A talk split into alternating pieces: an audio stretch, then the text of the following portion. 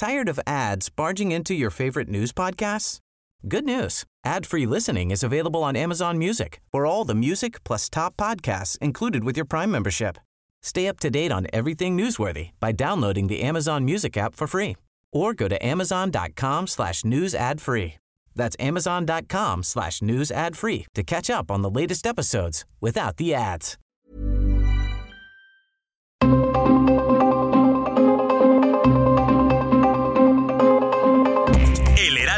Radio presenta Zona de Noticias con Manuel Zamacona. Zona de Noticias, el epicentro de la información.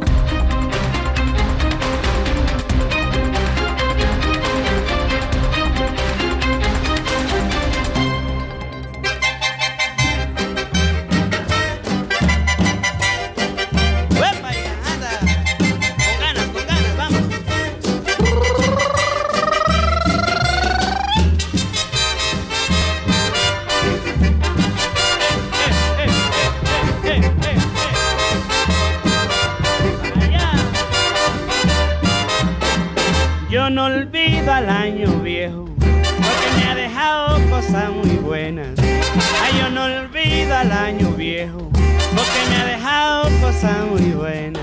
Mira, Me dejó una chiva, una burra negra, una yegua blanca y una buena y una burra muy negrita, una yegua muy blanquita y una buena suegra. Me dejó una chiva, una burra negra. Las 2 de la tarde, con un minuto, hora del centro de la República Mexicana. Señoras y señores, muy buenas tardes. Sean todos bienvenidos a esta primera emisión 2023 de su programa Zona de Noticias. A nombre de Manuel Zamacona, titular de este espacio informativo, quien estará de regreso la próxima semana, le saluda a su amigo Héctor Vieira y los invito a que nos acompañen durante las próximas dos horas, los próximos 60 minutos más 60 minutos, es decir, 120 minutos las próximas dos horas para estar perfectamente bien informados. Además de que le preparamos a todos ustedes una recopilación con parte de las mejores entrevistas que Manuel Zamacona tuvo a lo largo del año. Entrevistas y colaboraciones con los temas que más nos interesan para tenerlos muy bien informados. Les mando un fuerte abrazo a todos nuestros amigos que nos escuchan a lo largo y ancho de la República Mexicana y además queremos compartirles una excelente noticia porque a partir de hoy Hoy, 1 de enero de 2023, el Heraldo Radio sigue creciendo y por eso le mandamos un fuerte abrazo a todos nuestros amigos quienes nos pueden escuchar en la ciudad de Mérida, Yucatán, a partir del día de hoy a través del 96.6 de FM. Bienvenido Yucatán a la gran familia del Heraldo Radio cuando en este momento son las 2 de la tarde con 2 minutos, hora del centro de la República Mexicana, vamos a comenzar con un resumen informativo con la información más destacada hasta el momento. Yegua blanca y una buena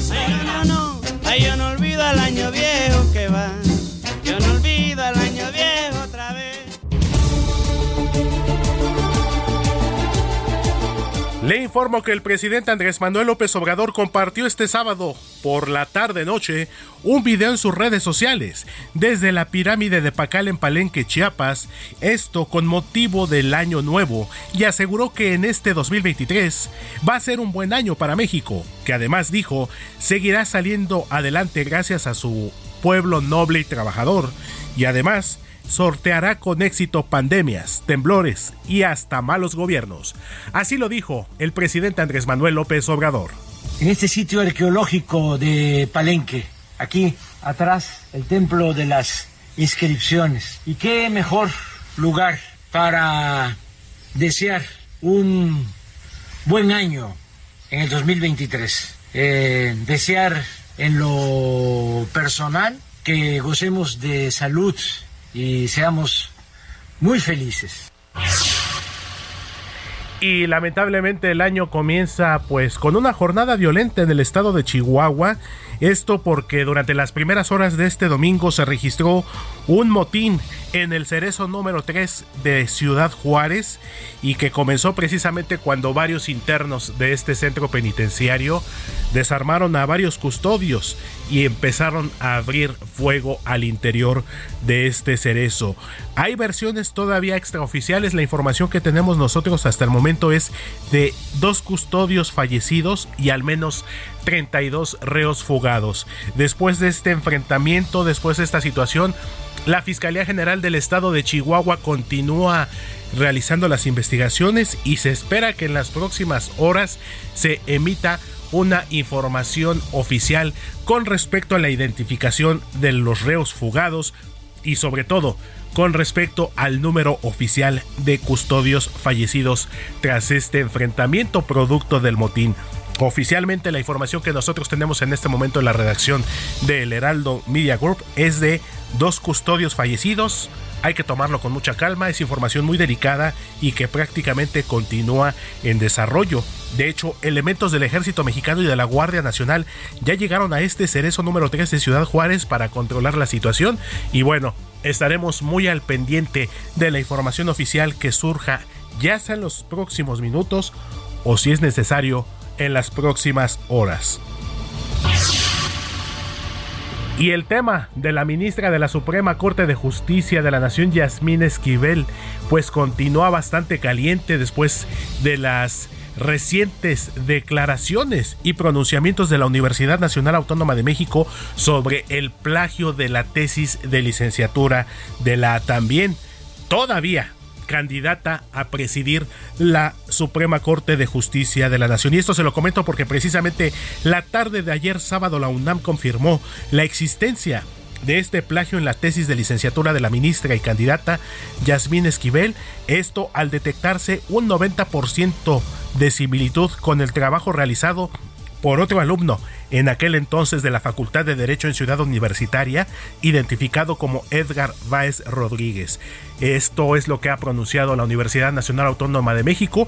Hay que destacar y hay que recordar que el trabajo de Edgar Váez fue presentado y registrado en 1986, mientras que el trabajo de la ministra Yasmín Esquivel fue presentado un año después, es decir, en 1987.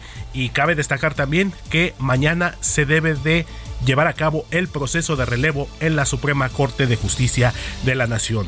Y por otra parte, con respecto a la Universidad Nacional Autónoma de México, el rector Enrique Graue también fue muy contundente al advertir que no va a permitir que se juegue y se ponga en duda el prestigio de la máxima casa de estudios de nuestro país. Y precisamente sobre el tema del Poder Judicial, al concluir su periodo como presidente de la Suprema Corte de Justicia de la Nación, que concluyó ayer sábado 31 de diciembre de 2022. Arturo Saldívar se despidió de sus seguidores en redes sociales y aseguró que tras su salida precisamente del máximo órgano de justicia del país, dijo que continuará trabajando por un México más justo e igualitario. Esto fue lo que compartió en sus redes sociales Arturo Saldívar Lelo de la Rea. El México que vislumbro es quizás una utopía la utopía está en el horizonte, nunca la voy a alcanzar. Camino diez pasos, ella camina diez pasos más. Camino veinte pasos, el horizonte se aleja veinte pasos más. Por más que camine, nunca podré alcanzarla. ¿Para qué sirve la utopía? Sirve para eso, para caminar. Muchas gracias.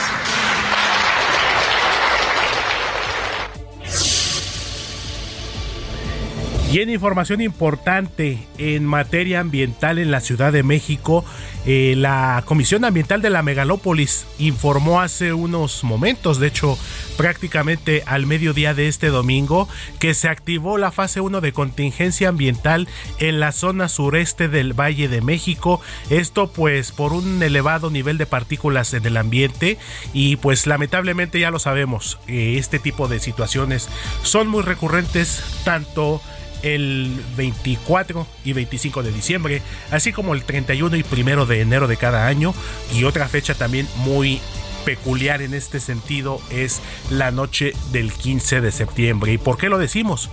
La quema de llantas, la quema de pirotecnia, todo este tipo de elementos contaminantes que si se combinan también con eh, diversos factores como una falta de circulación de aire, hace que los contaminantes se concentren en lo que es toda esta parte del Valle de México. No olvidemos que la Ciudad de México se encuentra dentro de una cuenca, es decir, una parte baja rodeada por cerros y cadenas montañosas, que eso también es lo que impide a veces un flujo más constante de aire. Entonces hay que estar pendientes, hay que tener mucho cuidado, evitar actividades al aire libre, sobre todo también pues si es posible reducir el uso de automóviles porque pues mañana es lunes mañana regresan muchas empresas muchas personas regresan a sus actividades cotidianas, incluso también en algunas escuelas. Entonces, eh, la circulación vehicular, el flujo de gente en las calles va a ser mayor y bueno, esto corre el riesgo de que esta contingencia pueda ser generalizada. ¿Y qué pasa en estos casos?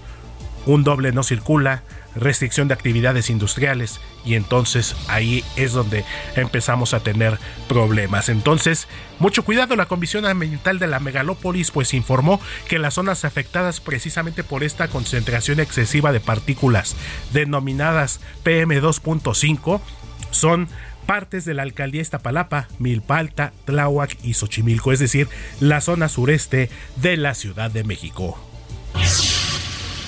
La titular de la Secretaría del Trabajo y Previsión Social, Luisa María Alcalde, afirmó que 2023 arrancó con nuevas disposiciones laborales que beneficiarán a los trabajadores del país. Entre ellas, destacó el aumento al salario mínimo que entró en vigor hoy 1 de enero de 2023.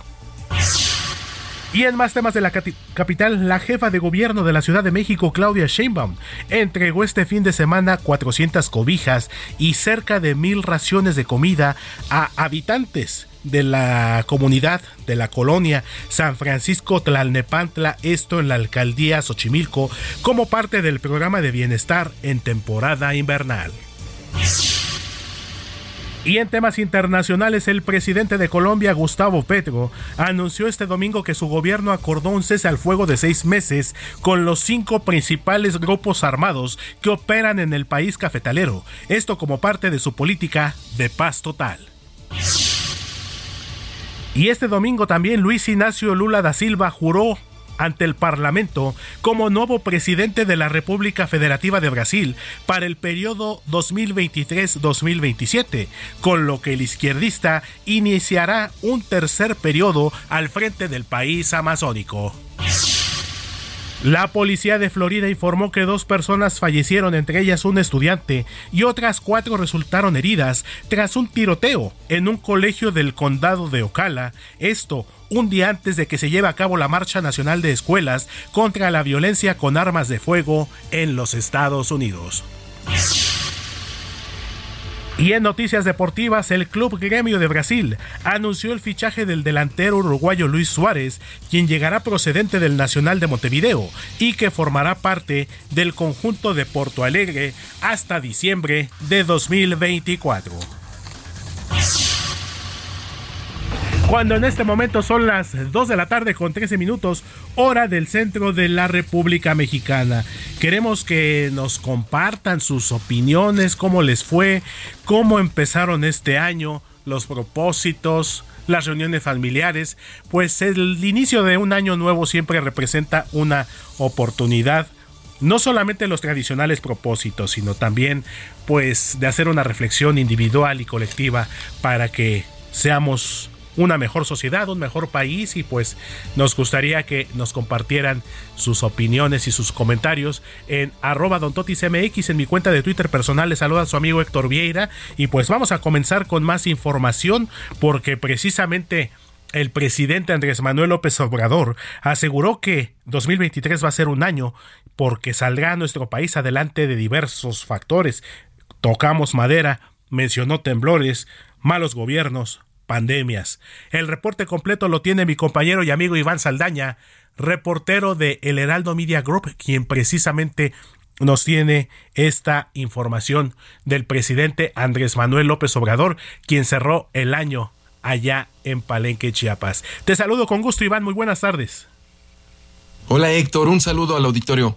Frente a la pirámide de Pacal en Palenque, el presidente Andrés Manuel López Obrador grabó este sábado un video en el que envió un mensaje a los mexicanos por el fin del 2022 y garantiza que va a ser un buen año el 2023. También resalta que el país va a seguir saliendo adelante de pandemias, temblores y hasta de malos gobiernos. Destacó que está optimista porque México es muy fuerte por su riqueza cultural milenaria y por personajes excepcionales en la historia del país, como Francisco y Madero, Emiliano Zapata, Benito Juárez y Lázaro Cárdenas. ¿En qué baso mi optimismo? Fundamentalmente en esto, en lo que somos los mexicanos, en esta grandeza cultural. Somos herederos de grandes culturas, civilizaciones espléndidas.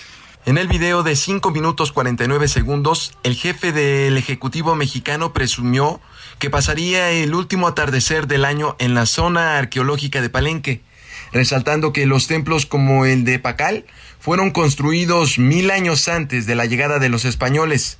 Aprovechó para criticar a quienes dicen que los europeos trajeron la civilización a este continente.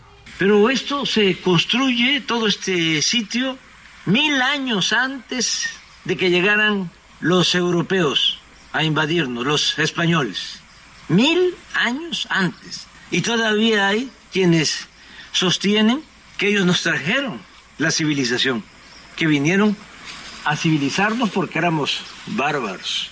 De acuerdo al presidente López Obrador, a lo largo de la historia, México ha tenido la fortuna de haber contado con dirigentes excepcionales como Madero, luchadores sociales como Zapata y Villa, y a quien llamó el mejor presidente del siglo XX, el general Lázaro Cárdenas del Río. Todo eso es lo que hemos recibido de legado, de herencia, los mexicanos. Por eso hemos salido ante cualquier adversidad y vamos a, a seguir saliendo adelante ante inundaciones, temblores, malos gobiernos, pandemias, porque México es muy fuerte, es fuerte por sus culturas, por sus tradiciones, por sus costumbres. Y es fuerte porque tiene un pueblo bueno, honesto y trabajador. Héctor Auditorio, mi reporte. Muchísimas gracias, mi querido Iván Saldaña, compañero y amigo reportero del Heraldo Media Group.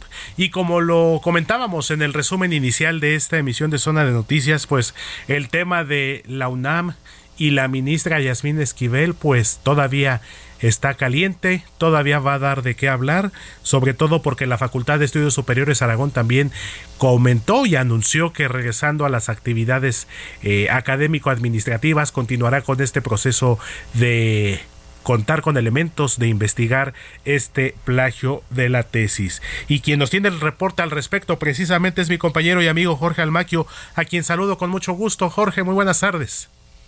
Gracias, Héctor, amigos del Heraldo Radio. Feliz año. Así es, será hasta el regreso de las actividades académico-administrativas cuando el Comité de Integridad Académica y Científica de la Facultad de Estudios Superiores Aragón retome el tema del presunto plagio de tesis de la ministra Yasmín Esquivel Moza. En un comunicado, señalaron que convocarán a una próxima sesión para continuar el cotejo de los trabajos involucrados, así como analizar la actuación y observancia de los principios éticos universitarios de la asesora de ambas tesis con estricto apego a la normatividad universitaria y pleno respeto a los derechos de todas las partes. Recordaron que después de realizar el análisis pormenorizado de la tesis a través de su cotejo entre la presentada por una exalumna de esta facultad con la de un exalumno de la Facultad de Derecho, así como valorar los elementos de construcción, desarrollo, estilo, ideas e información contenida en ambos trabajos, su temporalidad en la generación de los registros académicos de la información y evidencia que las partes enviaron a este comité, se determinó que existe un alto nivel de coincidencia entre ambos trabajos documentales. No obstante, en atención a que las partes involucradas exhibieron nueva documentación en este momento, no se cuenta con los elementos suficientes para hacer una evaluación integral del caso que permite establecer las responsabilidades de las partes involucradas derivadas del plagio entre ambas tesis. Por esa razón se realizará una nueva sesión para valorar pruebas y determinar de quién fue el plagio y la responsabilidad responsabilidad de las partes involucradas. Por su parte, el rector de la Universidad Nacional Autónoma de México,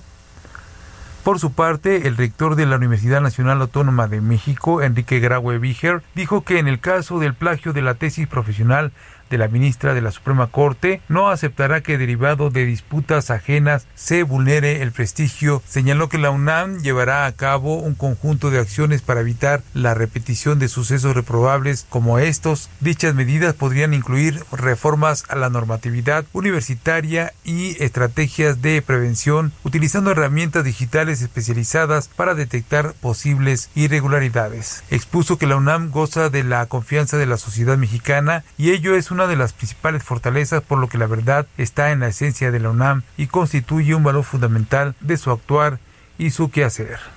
Sobre el caso del plagio apuntó que después del primer análisis de la documentación hecha por el comité y con base en el alto nivel de coincidencias entre las tesis objeto de revisión superior al 90%, resulta evidente la existencia de un plagio. Advirtió que hay contradicciones en el tema ya que mientras que en la revisión académica de los contenidos de ambas tesis, sus fechas de publicación así como los archivos físicos y digitales de la universidad hacen presumir que la tesis original fue la sustentada en 1986 que no corresponde a de la actual ministra de la Corte. Precisó que unas horas antes de iniciar su reunión, el comité recibió un testimonio notariado que contiene un escrito de quien sustentó su tesis en ese año, expresando que utilizó varias referencias, textos y partes importantes del contenido de la tesis publicada posteriormente en 1987, por lo que hay que esperar a que culmine el proceso de dictaminación. Héctor amigos, el reporte que les tengo reiterando, feliz 2023.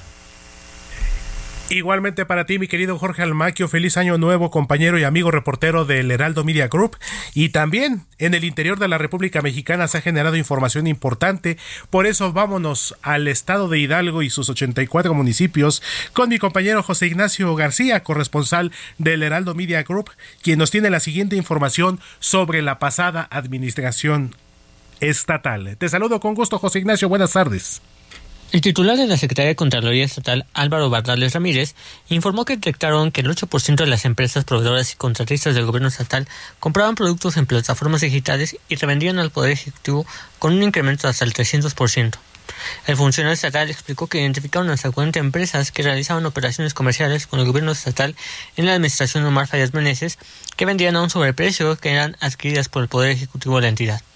De acuerdo con el Contralor Estatal, corresponde a una presunta red de corrupción en la que estaban involucradas diferentes empresas que formaban parte del padrón de proveedores, por lo cual buscarán darlas de baja y solicitar una reforma a ley al Congreso local. La Contraloría Estatal pretende que las empresas que incurrieron en estas prácticas corruptas sean sancionadas y tengan consecuencias legales para que no vuelvan a ser proveedoras tanto del gobierno estatal como de los ayuntamientos de la entidad. De la misma manera, la dependencia estatal buscará que se afinquen responsabilidades contra los servidores públicos que fueron los encargados de realizar las compras con los servidores y los proveedores pese a que los precios de los insumos estaban a sobrecosto. También buscarán facilitar la incorporación de nuevos proveedores al padrón de empresas que compra el gobierno estatal, ya que diferentes empresarios de cámaras consolidadas se han quejado de la falta de apertura para proveer servicios e insumos al Poder Ejecutivo del Estado.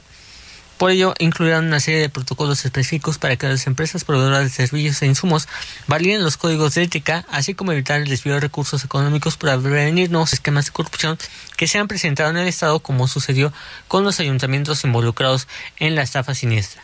Es la información que tenemos desde el Estado de Hidalgo.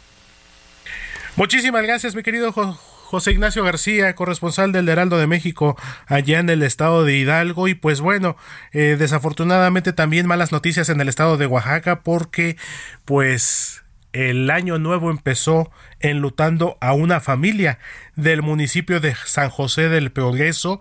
Y esto porque un jovencito, un jovencito de 14 años de edad, pues murió a consecuencia de una bala perdida que cayó luego de que un inadaptado ¿cómo podríamos decirlo? O sea, no hay calificativos.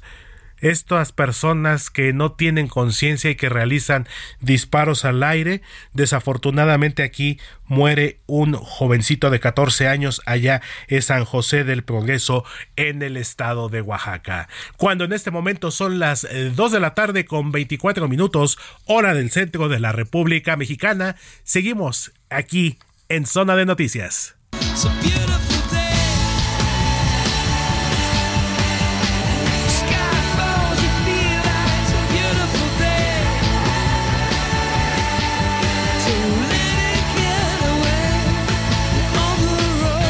Y como lo dice esta canción de la extraordinaria banda YouTube, Beautiful Day, un día hermoso, primero de enero de 2023, un nuevo año y que estamos empezando con el gusto de informarles aquí en Zona de Noticias. Este tema de la agrupación YouTube que forma parte del disco titulado All That You Can't Believe Behind que fue lanzado en el año 2000 y vámonos a un corte, continuamos en un momento más aquí en Zona de Noticias.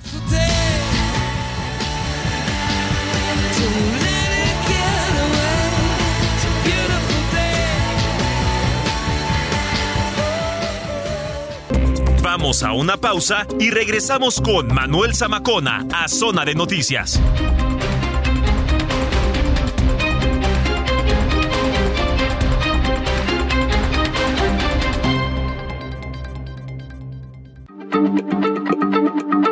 Heraldo Radio, la H se lee, se comparte, se ve y ahora también se escucha.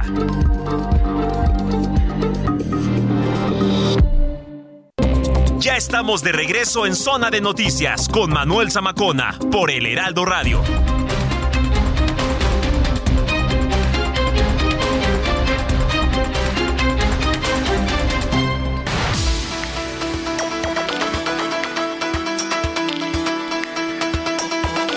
2 de la tarde en punto, hora del centro de la República Mexicana, 2 de la tarde con 30 minutos aquí en vivo y directo desde la Ciudad de México en zona de noticias en esta primera emisión del año 2023, hoy domingo 1 de enero. Pues siempre cuando hablamos de año nuevo, hablamos de propósitos, que si vamos a dejar de fumar, que si nos vamos a poner a dieta, que si vamos a ahorrar, pues siempre, siempre nos fijamos algunas metas, algunas a lo mejor son un poquito pues más, más complicadas de poder cumplir, de poder llevar a cabo. Hay algunas que también pueden ser eh, muy importantes a nivel personal y bueno, precisamente para hablar de este tema eh, vamos a presentarles un trabajo de mi compañero y amigo Antonio Anistro, reportero de El Heraldo Media Group, quien precisamente nos habla de los propósitos de Año Nuevo. Nuevo año, nuevas metas. Es un clásico que los mexicanos arranquemos el año con ganas de cambiar algo de nuestra vida. Por ejemplo, atascamos los gimnasios con la idea de bajar 10 kilos en tan solo 3 días y tener el cuerpo de telenovela. No, eso es mentira. Sí, pues sí se come mucho. que ya le estás entrando a los tamales y a todo, al pozole. Ahorrar, ¿por qué no? Guardar mucho dinero. ¿Así? Sí, demasiado. Porque este año no ahorraste, el año pasado no ahorraste nada. Nada, ni un solo peso. Ni un solo peso. No, no tengo nada. ni para comprarme unos zapatos. Ser mejores personas o bajarle dos rayitas al temperamento. Otras personas que se creen más que Dios. Una investigación de la consultora Cantar de México señala que al menos el 74% de los mexicanos tiene la intención de ahorrar dinero en el año entrante. Le sigue el hacer ejercicio, llevar una dieta balanceada y conseguir un nuevo trabajo. Pero ¿cuántos llegamos a cumplir? Otro estudio señala que ni el 10% logra sus propósitos al terminar el año. ¿Te identificas con alguna de estas cifras? El 25% se rinde la primera semana de enero. El 40% renuncia a partir de la primera semana de febrero, el 27% restante después de los seis meses y solamente el 8% logra uno o más objetivos. Los expertos coinciden en que la clave para cumplir las metas de año nuevo es que éstas sean realistas y fáciles de cumplir. No hacer estas megalistas, sino más bien priorizar. ¿Qué situaciones durante este año no logré? ¿Cómo lo voy a hacer el siguiente año? Bajarlos, que estos sean reales, ¿no? Eh, sobre todo tener consciente qué herramientas requeriré y sobre todo eh, Antonio, hay que tener ganas de hacerlos. Echar a andar el cuerpo no es de la noche a la mañana. Si lo que se quiere para el 2023 es una vida más sana, esto se comienza poco a poco. Yo sé que todo el mundo habla de la cuesta de enero como en términos de lo económico, pero la cuesta de enero también se vuelve muy difícil en términos de levantarnos temprano, ejercitarnos, empezar a tomar agua. Por eso mi recomendación es que aprovechen estos días de descanso, de familia, en que bajaron los niveles de estrés, para conectar con el ejercicio. A todo esto le sumamos el dinero porque entrarle con todo también cuesta. Por ejemplo, es común que en enero se pague la suscripción anual de un gimnasio. El pagar una anualidad por ir una o dos veces es carísimo. Estamos hablando que una anualidad aproximadamente está de 20 a 25 mil pesos. A la postre, esto impacta entre 1.500, 2.000 pesos mensuales. Entonces, eh, sí, también eh, eh, ver qué tanto se requiere ese servicio. Ahora bien, si entre los planes de Año Nuevo está el dejar el cigarro o bajarle al alcohol, es importante buscar ayuda profesional. Ante la emoción por la llegada del Año Nuevo, es fácil ponerse objetivos demasiado ambiciosos y que no correspondan con nuestra realidad actual. No dejarle todo el trabajo al ritual de las 12 uvas. Tener voluntad y las ganas de ser una mejor versión de nosotros mismos es primordial. Cuando uno de verdad quiere a nivel neuronal, estamos mandando ya las señales al cerebro de que es algo que queremos que ocurra. Entonces hay que verdaderamente tener ganas de que eso sea y de que eso se haga. Antonio Anistro. Excelente trabajo de mi compañero y amigo Toño Anistro, reportero del Heraldo Media Group. Y pues hoy es una oportunidad para poder empezar a llevar a cabo estos, estos propósitos. Aunque para muchos, como dicen por ahí, es un día de chocolate, es domingo, todavía es recalentado. Hay quienes dicen que el año empieza realmente después del 6 de enero, después de la rosca de reyes. Bueno, eso ya es una decisión propia y personal, pero lo importante es que tengamos la oportunidad de que este año sea mejor todavía que el 2022 que terminó hace ya un poco más de 14 horas. Y pues también aprovechando todavía estos días de vacaciones que van a tener los niños, algunos que todavía van a descansar en estos días, chicos y grandes, pues qué tal ver series, películas, eh, una buena oportunidad para divertirse en casa, para divertirse en familia y precisamente vamos a presentar a uno de nuestros colaboradores favoritos, Alex el Panda, quien nos tiene sus recomendaciones de series películas en las impausables. Yo soy Alex el Panda y estas son las recomendaciones impausables de la semana. Continuando con el especial navideño, y ahora que la mayoría ya están en casa de vacaciones, sin duda estas recomendaciones no te dejarán levantarte de la cama ni un segundo. Ok, Disney Plus.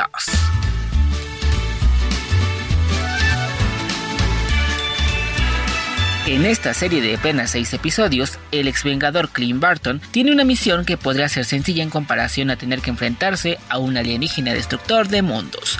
Solamente tiene que volver con su familia para Navidad. En el camino se encontrará con alguien de su pasado que está amenazando con destruirlo. Ahora tendrá que unir fuerzas con Kate Bishop, una arquera de 22 años que sueña con convertirse en un superhéroe después de ser salvada por Clint en el pasado. ¿Podrá Hockey llegar a casa antes de la cena de Navidad? Pastorela en VIX Plus.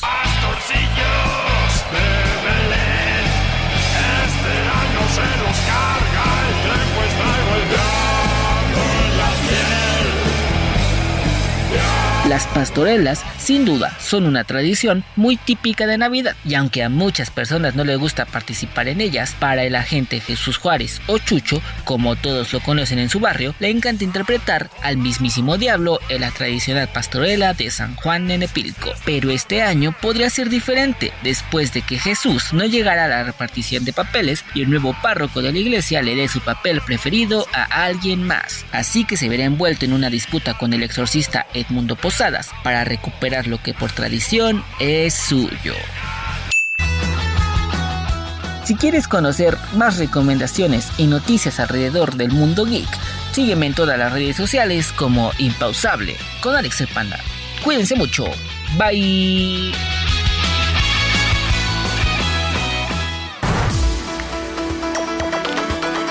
como siempre, muy buenas las recomendaciones de mi querido Alex el Panda con su sección Las Impausables. Y pues ya que estamos continuando precisamente con tradiciones de fin de año, allá en el estado de Veracruz precisamente hay un ritual, hay una pues una tradición que se ha extendido de generación en generación. ¿Ustedes han hablado de o han escuchado hablar de El Viejo?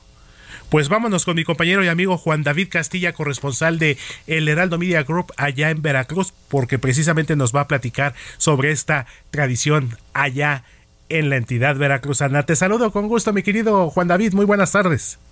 Mi estimado amigo Héctor, te saludo con mucho gusto desde Veracruz. Efectivamente, la tradición del viejo perdura en esta entidad como una oportunidad para las familias de escasos recursos de obtener su aguinaldo mediante un espectáculo callejero lleno de alegría y color durante estas fiestas de Año Nuevo.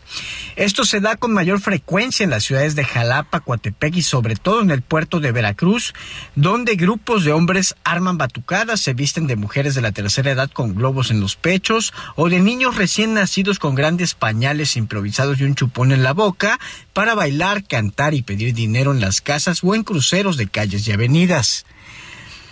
Comentarte, mi querido Héctor, que se dice que esta tradición nació en el puerto Jarocho cuando trabajadores de los muelles iniciaron una protesta haciendo ruido con latas, encerros y tapaderas de metal, ya que no recibían aguinaldo o algún beneficio por las fechas. En dichas ciudades y también en la región de los Tuxtlas, al sur de la entidad, frente a las viviendas sobre las calles se sienta un muñeco relleno de papel, cohetes y trapos viejos para representar al año que termina. A estas figuras también se les coloca un letrero con la leyenda Una limosna para este pobre viejo que ha dejado hijos para el año nuevo. Otra tradición jarocha de cada fin de año es la concentración de cientos de familias a la orilla del mar para observar el primer amanecer del año que inicia, en este caso, del 2023. Después de la cena de este 31 de diciembre, las personas salen de sus viviendas para trasladarse al Boulevard Manuel Ávila Camacho de la zona conurbada Veracruz Boca del Río. Los jarochos se llevan botellas de alcohol, cervezas o refrescos para seguir la fiesta en espera de los primeros rayos del sol del año nuevo. Ese es el reporte desde Veracruz, mi querido amigo. Te mando un abrazote. Felices fiestas.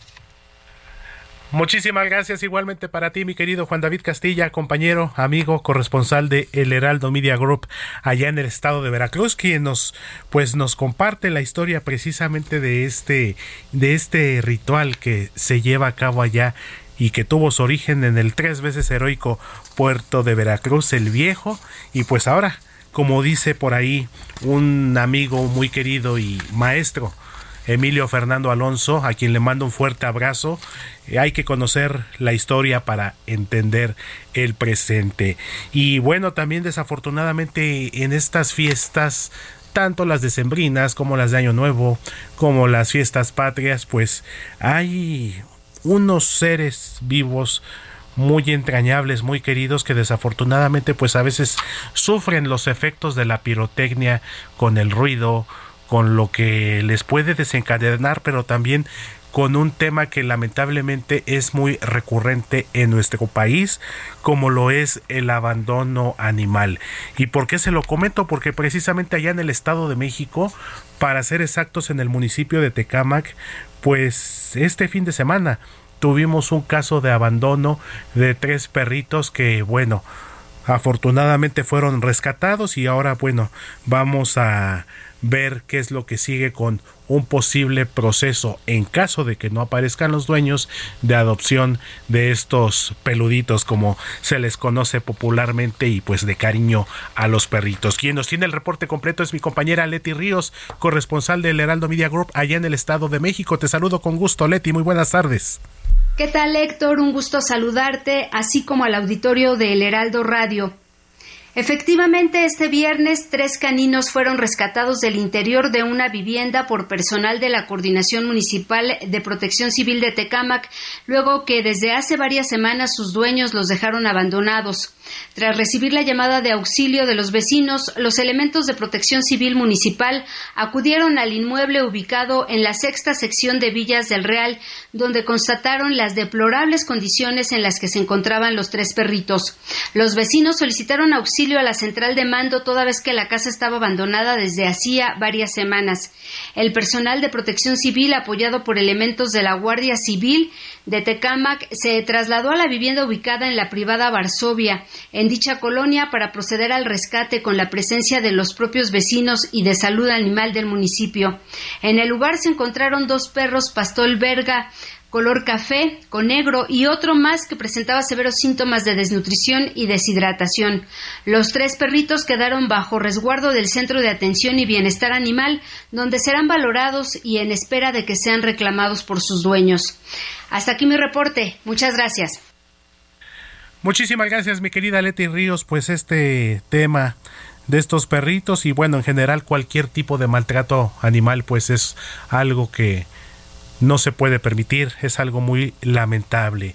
Y bueno, pues vamos a continuar ya cuando son las 2 de la tarde con 44 minutos. Continuamos con más aquí en Zona de Noticias. Deportes en Zona de Noticias.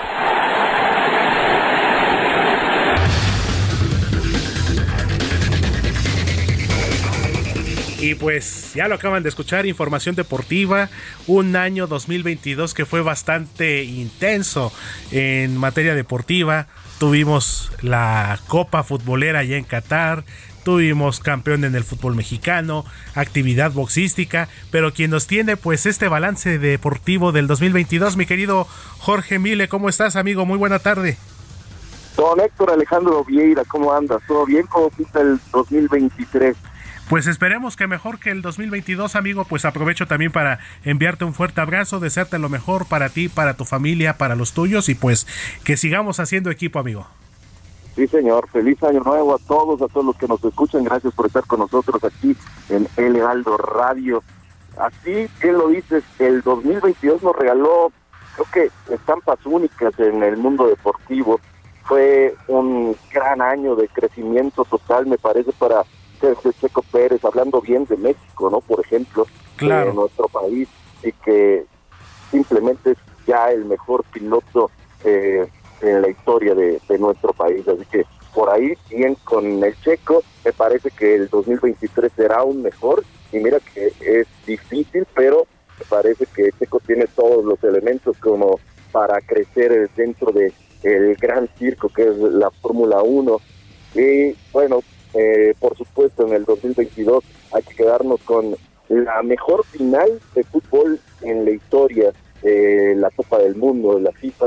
La verdad es que después de prácticamente 70 minutos parecía que iba de un solo lado para el albiceleste y de repente despertó Francia con base a su mejor hombre, por supuesto, Mbappé, dieron cátedra futbolística, se fueron a instancias penales y ahí obviamente que el experto desde los 11 pasos en la portería, pues fue para el conjunto argentino, una Copa del Mundo para Leonel Messi, que le faltaba ese gran trofeo dentro de su tribuna, dentro de su eh, vida dentro del el fútbol, y la verdad es que lo consigue, me parece que sí, para algunos con ayuda, como lo quieran ver, pero hoy en día eh, Messi está ya en la misma mesa en donde está Pelé, en donde está Maradona, y creo que también eh, Cristiano Ronaldo, a pesar de no tener esa corona en eh, el fútbol a nivel del mundo en cuestión de selecciones.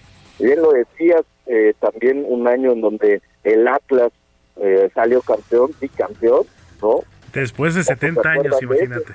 Sí, pocos se acuerdan de eso, sequía de 70 años y de repente dos títulos consecutivos para los rojinegros y después, bueno, regresaron a, las andadas, pero tú debes de estar contento porque el Pachuca fue campeón también, así que ahí, ahí avanzando, ¿no? Así es, amigos. De hecho, se pusieron las cosas en su lugar. Pues, de hecho, como lo platicamos precisamente hace unos meses, en mayo del 2022, cuando fue la final entre los rojinegros y los tuzos, pues venían bastante fuertes los dos equipos. Pues en este caso, el título se lo llevó el conjunto dirigido entonces por Diego Coca, hoy director técnico de los Tigres de la Autónoma de Nuevo León. Pero seis meses después, el 30 de octubre, Pachuca se borda su séptima estrella en su escudo de la mano de Guillermo Almada y de jugadores como Víctor Guzmán, que ahora es jugador del Guadalajara, de Eduardo Lachofis López, un fichaje bastante eh, cuestionado, bastante polémico en su momento, pero que sin embargo, a pesar de que no fue titular indiscutible, cuando entraba respondía y como él lo dijo después, me siento feliz de haber llegado a Pachuca porque siento que aquí sí me valoran. No sé si fue una pedrada directa hasta Verde Valle, pero pues ahora el resultado se dio de la mano de Guillermo Almada, mi querido Jorge, y bueno, pues el fútbol mexicano también nos dio agradables momentos y pues qué decir de la final entre argentinos y franceses allá en Qatar y pues a lo que nos truje mi querido George en materia boxística, pues también en el 2022 fuimos testigos, tuvimos ese honor justamente, amigo de, junto con nuestro querido Eduardo Camarena y Alfredo Ruiz, a quienes les mando un fuerte abrazo y un cordial saludo pues fuimos testigos de la despedida del adiós de la mejor boxeadora mexicana de todos los tiempos, la princesa azteca Jackie Nava. Así es, tuvieron la oportunidad de relatar esa gran pelea en donde Jackie Nava, la princesa azteca, le dijo adiós al pugilismo, una carrera única, seguramente Salón de la Fama. Jackie Nava deja un legado, por supuesto, sobre el cuadrilátero en cuestión de disciplina, ¿no? Eh, una mujer con dos hijas que siempre que subía al cuadrilátero sabíamos que iba a llegar al 100%, eh, siempre comprometida con eh, la profesión que ella escogió y que eh, incluso aquí en estos micrófonos nos relató cómo llegó al, al mundo del boxeo, ya hacía kickboxing y era gran campeón ahí, pues le ofrecieron un viaje para ir a pelear a Hawái, dijo que sí por la experiencia y mira, tantos años dentro del cuadrilátero y la verdad es que siempre con grandes, grandes resultados, tremenda historia la de la princesa azteca y sí precisamente en el mundo del pugilismo, un año de contrastes para México donde se encontraron nuevos campeones y por ejemplo el Canelo Álvarez pierde contra Vivol cuando parecía todo mundo decía que era una pelea fácil y precisamente aquí en el Heraldo Radio lo anticipábamos iba a ser complicado para el Canelo subir de división en los semicompletos, ya lo había hecho, ya eh, le había ganado a Kovalev dos años antes pero bueno, la verdad es que la disciplina, eh, la gran estrategia de Dibol lo sacó adelante, después se dio a conocer que Canelo tenía una eh, lesión en la mano izquierda, Así y bueno, aún así le alcanzó para enfrentar a Golovkin en la tercera ocasión, regalarnos otra vez una gran pelea, pero sí de un lado para el mexicano, vamos a ver cómo regresa en este 2023, y bueno, destacar por supuesto lo hecho por Rey Vargas, consiguiendo una nueva corona para nuestro país, y el vaquero Navarrete, ¿no? que yo creo que está dentro de los mejores peleadores, y por supuesto no dejar de lado en la trilogía entre Chocolatito y el mexicano, el Gallo Estrada, pues la tercera fue para el mexicano en una tremenda batalla otra vez. Pero buenísima. Yo creo que para mí eh, es la es la pelea del año nuevamente, ¿no? Eh, no puede quedar a- a- fuera de, de los candidatos. Y por supuesto que hoy en día el Gallo Estrada está significado como el mejor boxeador mexicano a nivel mundial y con los blasones ganados por supuesto sobre el cuadrilátero. Así que bueno eso las buenas noticias y en el deporte donde sí ganamos no porque en el mundial con la selección pues para el olvido no se pasa ni a Totalmente. partes de- la verdad es que quedamos en, en los grupos y una una selección sin pies ni cabeza donde todos lo sabíamos menos Martino que era el que dirigía a la selección y llevó a quien quiso para simplemente pasear no no no hicieron absolutamente nada por con los eh, jugadores por los que él tanto peleó por los que él tanto abogó ya sobre el terreno de juego simplemente desaparecieron y nada eh, la verdad es que es eh, horrible lo que sucede con el fútbol mexicano y ojalá que sí venga esa limpia, ojalá que sí venga una estructura ya real para el balompié, porque sí es el deporte que más se juega, el más seguido en nuestro país, pero el que menos eh, grandes triunfos ha dado eh, ya en terreno profesional, ¿no? No así el Así boxeo que sí siempre nos ha regalado triunfos a nivel mundial. En esto sí somos campeones del mundo. No andamos pidiendo un punto partido, que a mí se me hace muy poquito, pero bueno, la gente así lo ve y así, así lo quiere. Sin embargo, no, no ha llegado y cada mundial, cada cuatro años, se entiende nuevamente la oportunidad y las ilusiones y los resultados simplemente no han llegado. Y sobre todo, mi querido George, porque pues estamos ante un ciclo mundialista que terminará en 2026, pues con esta candidatura conjunta entre México, Estados Unidos y Canadá, no caer en excesos de confianza y sobre todo porque este año se tiene previsto y esperemos que así sea, pues que ya se tenga definido a quién será el nuevo estratega de la selección mexicana. Nos queda un minutito para despedirnos, mi querido Jorge Mile, platícanos y cuéntanos dónde te podemos seguir en redes sociales, dónde puedes platicar con la gente de más deportes. Ahí vamos a estar en las redes sociales, en Twitter, arroba Jorge Mile, M-I-L-H-E.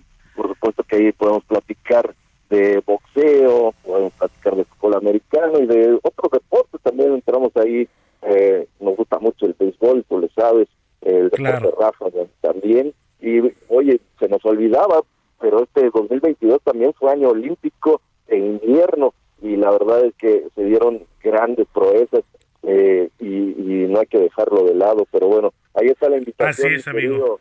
Héctor Alejandro Vieira, un abrazo. Pues un abrazo de vuelta, mi querido George, que sea un extraordinario año y por supuesto que vamos a seguir en contacto aquí en los micrófonos del Heraldo Radio. Te mando un fuerte abrazo, amigo, que tengas feliz 2023. Igualmente, un abrazo para el señor Zamacona, que debe estar con un coco loco en las manos.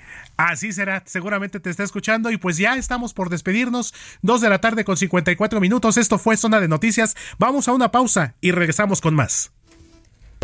Vamos a una pausa y regresamos con Manuel Zamacona a Zona de Noticias.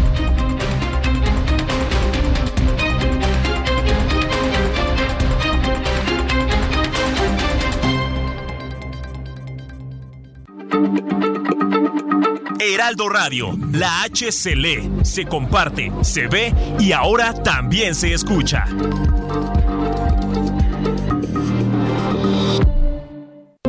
Ya estamos de regreso en Zona de Noticias con Manuel Zamacona por el Heraldo Radio.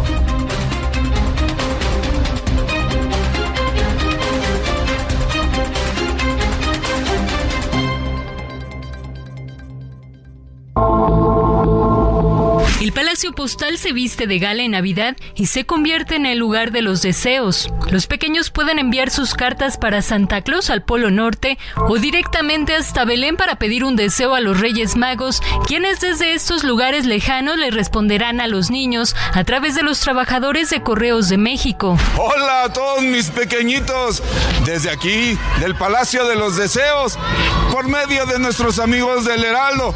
Les recuerdo, los estoy esperando para que vengan. Los espero con los brazos abiertos y todo mi corazón. Recuerden, sean felices, hay que portarse bien. Y recuerden, los sueños nacen del corazón. ¡Feliz Navidad! El taller navideño comenzó el pasado 19 de diciembre y estará habilitado hasta el próximo 5 de enero de 10 de la mañana a 6 de la tarde. Es una actividad que inició el 19 de diciembre, va a estar hasta el 5 de enero y pueden venir todos los, todos los niños a y niñas a escribir su carta a los Reyes Magos y a Santa Claus.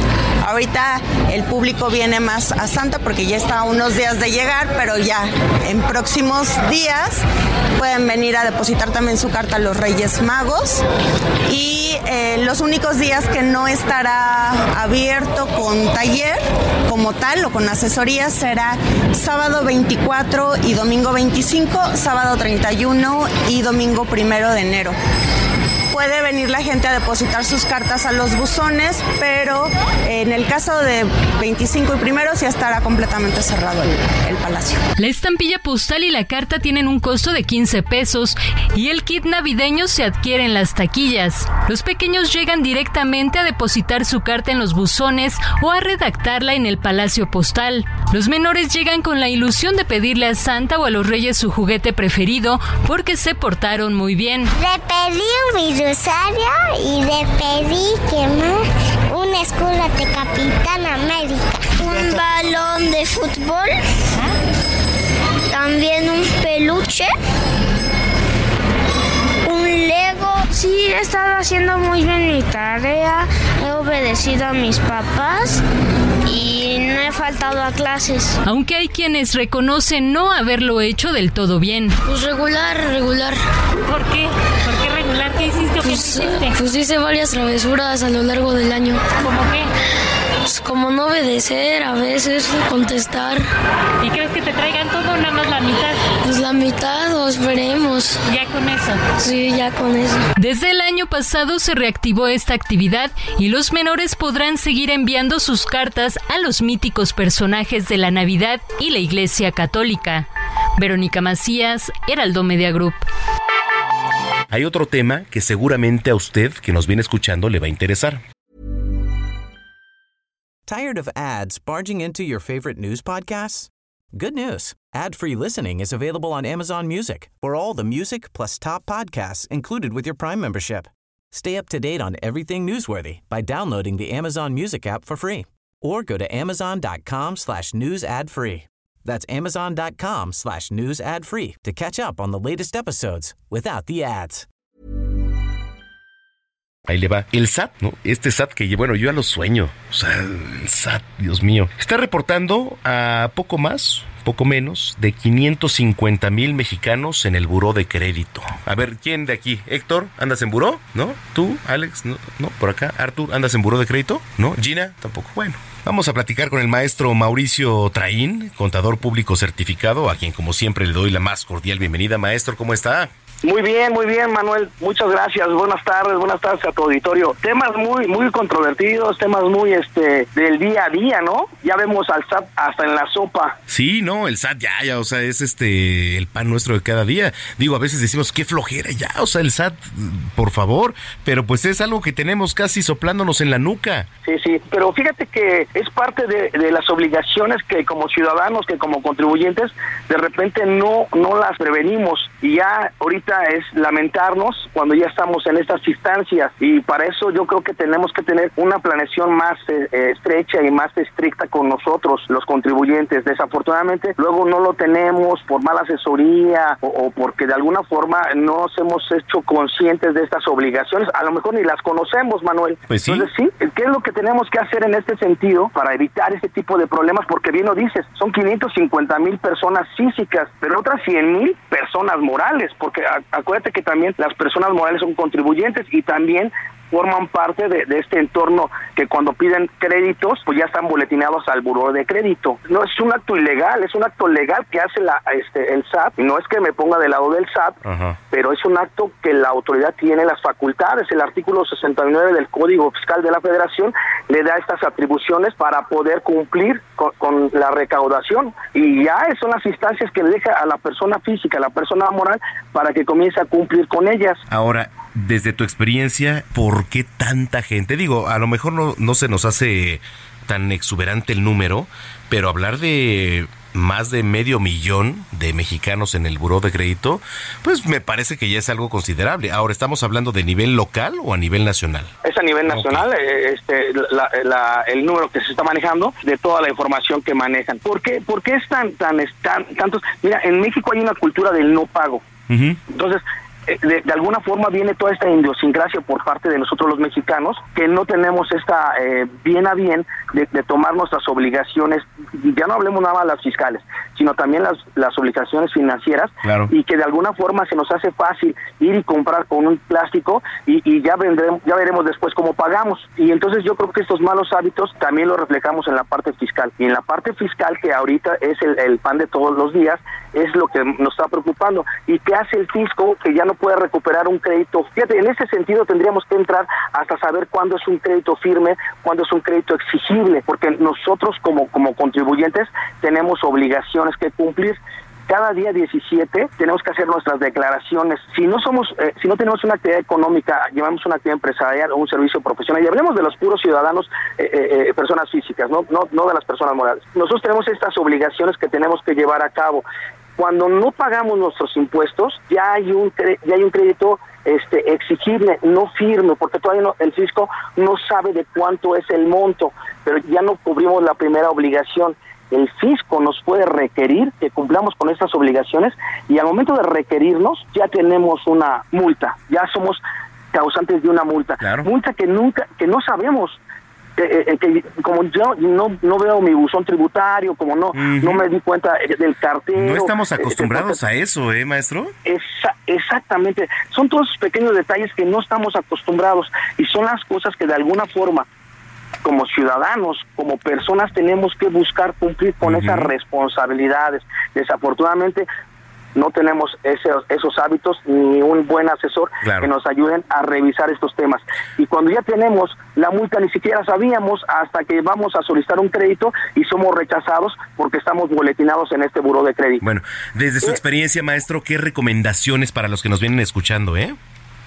Lo primero que tendríamos que hacer es solicitar una constancia, una, una opinión de cumplimiento, ya sea que con nuestro contador o ya sea que con nuestra firma electrónica, los que están eh, este, ahí eh, escuchándonos, que puedan entrar a su plataforma, entren a su buzón tributario y descarguen una opinión de cumplimiento para que vean ahí todos los créditos que tienen o todas las obligaciones que faltan por cumplir. Y luego, una vez que ya se tenga eso, presentar una, una aclaración para buscar cómo regularizar estas operaciones o cómo pagar esos créditos, para que después ya se lleve una, una aclaración ante el buro de crédito y puedan regularizar y ya ser otra vez eh, sujetos a un crédito. Correcto. Maestro, para los que nos vienen escuchando, redes sociales, alguna página. Muchas gracias. Eh, me encuentran con Mauricio Train en, en Twitter. Perfecto. Este, oiga, muchísimas gracias, maestro, por eh, despejar un poco el panorama y si lo permite, estamos en comunicación. Muchas gracias, al contrario, a ti y que tengan una excelente tarde. Igualmente, igualmente, maestro Mauricio Traín, contador público certificado.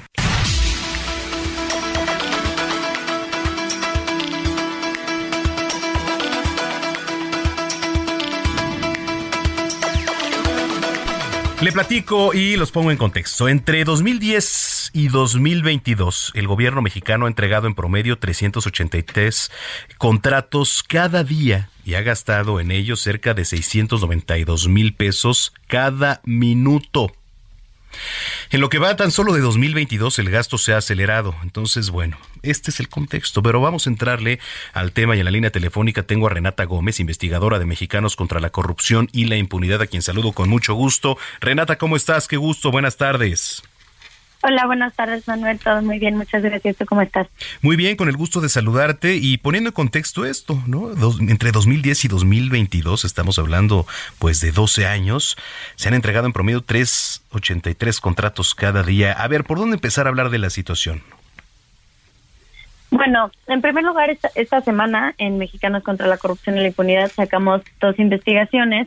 Eh, la primera es esta que platicas, donde revisamos cómo está comprando el gobierno, en qué está gastando nuestro dinero, porque a fin de cuentas es el dinero de la ciudadanía y es para nosotros también.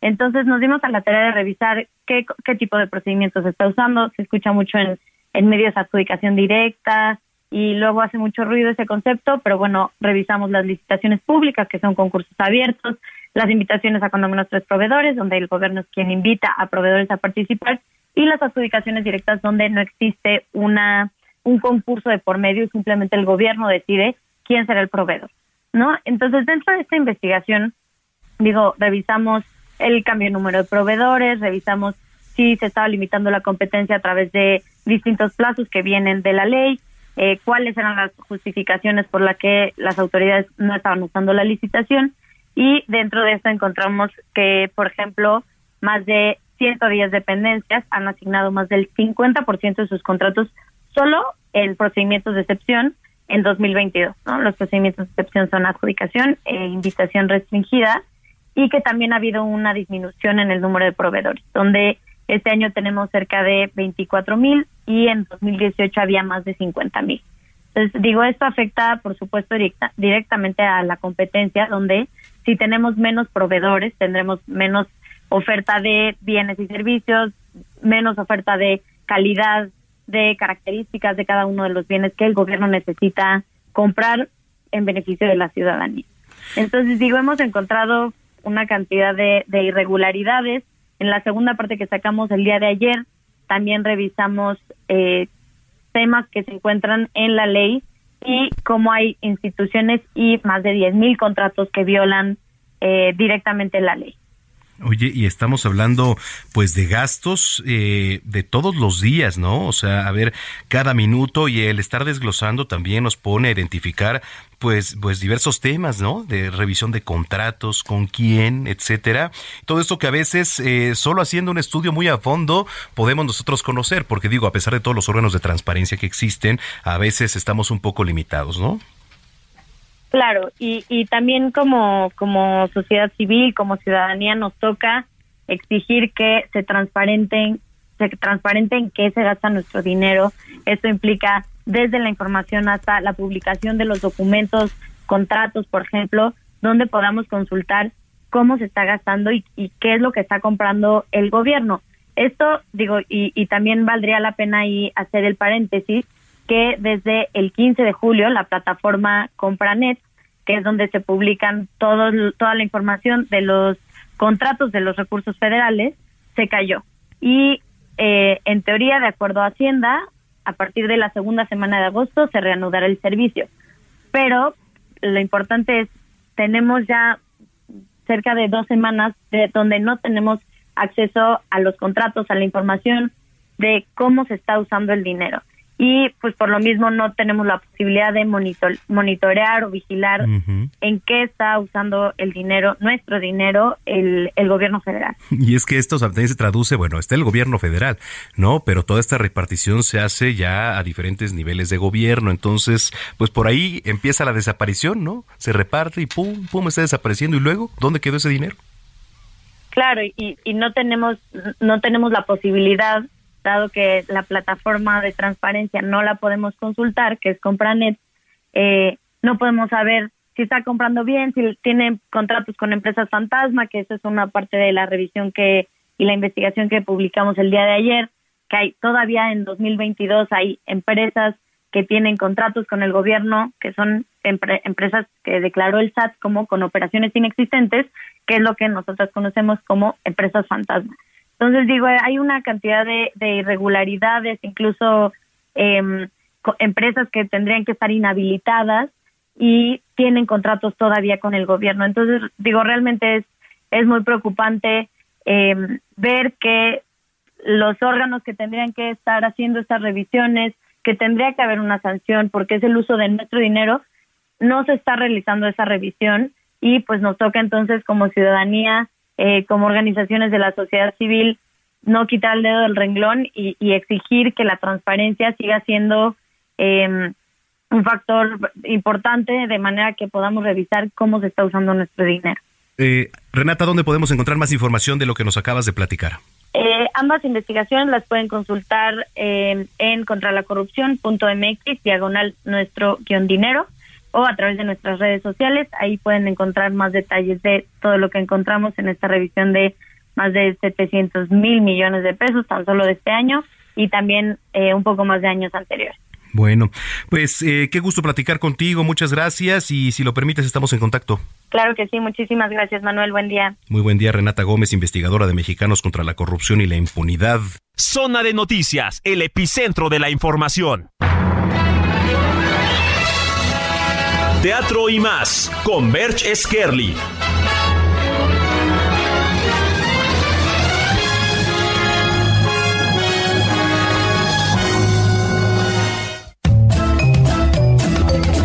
Hola, muy buenas tardes, un saludo a todo el auditorio de Heraldo Noticias. Una vez más, sean todos bienvenidos a Teatro y más. En este segmento haremos un recorrido dentro de los montajes más relevantes de la escena teatral de la Ciudad de México. Y aquí damos inicio la Tequilera, una interesante propuesta teatral comandada por el renombrado director de cine Antonio Serrano y escrita de manera magistral por Jimena Escalante. Nos lleva a dar un sensible recorrido por la vida de la entrañable cantante Lucha Reyes, llamada en su época la reina de la canción ranchera. En esta puesta en escena se combina también el bello y sutil lenguaje del cine, además de conmovernos con excelentes actuaciones. Se presenta miércoles, jueves y viernes a las 8 de la noche y sábados y domingos a las 5 y a las 8 en el Teatro Orientación del Centro Cultural del Bosque. Para los amantes de las obras introspectivas, no se pueden perder esta maravillosa puesta en escena, Vine a decir adiós. Escrita por Juan Cabello y dirigida por Geraldine Nájera, nos cuenta la historia de May, una chica oriental que se sumerge en un viaje para encontrar respuestas de su pasado, en específico si su padre aún vive. No te pierdas esta excelente puesta en escena los días viernes a las 8.30, sábados a las 7.30 y domingos a las 6.30 en el Foro Lucerna. Por fin el espectáculo que todo México estaba esperando. Querida, el musical de Juan Gabriel. Con una maravillosa producción a cargo del renombrado productor Morris Gilbert, nos engalana con este espectacular show lleno de magia y acrobacias, pero sobre todo con el inolvidable repertorio musical del gran divo de Juárez. Se estará presentando los días miércoles, jueves y viernes a las 8 de la noche, sábados a las 5 y a las 8.30 y los domingos a la 1.30 y 5 de la tarde en el Teatro San Rafael. Esto fue Teatro y más. Yo soy Berches Kerly, sígueme en mis redes como arroba Berches y en Facebook como Berch Villuendas. Hasta la próxima.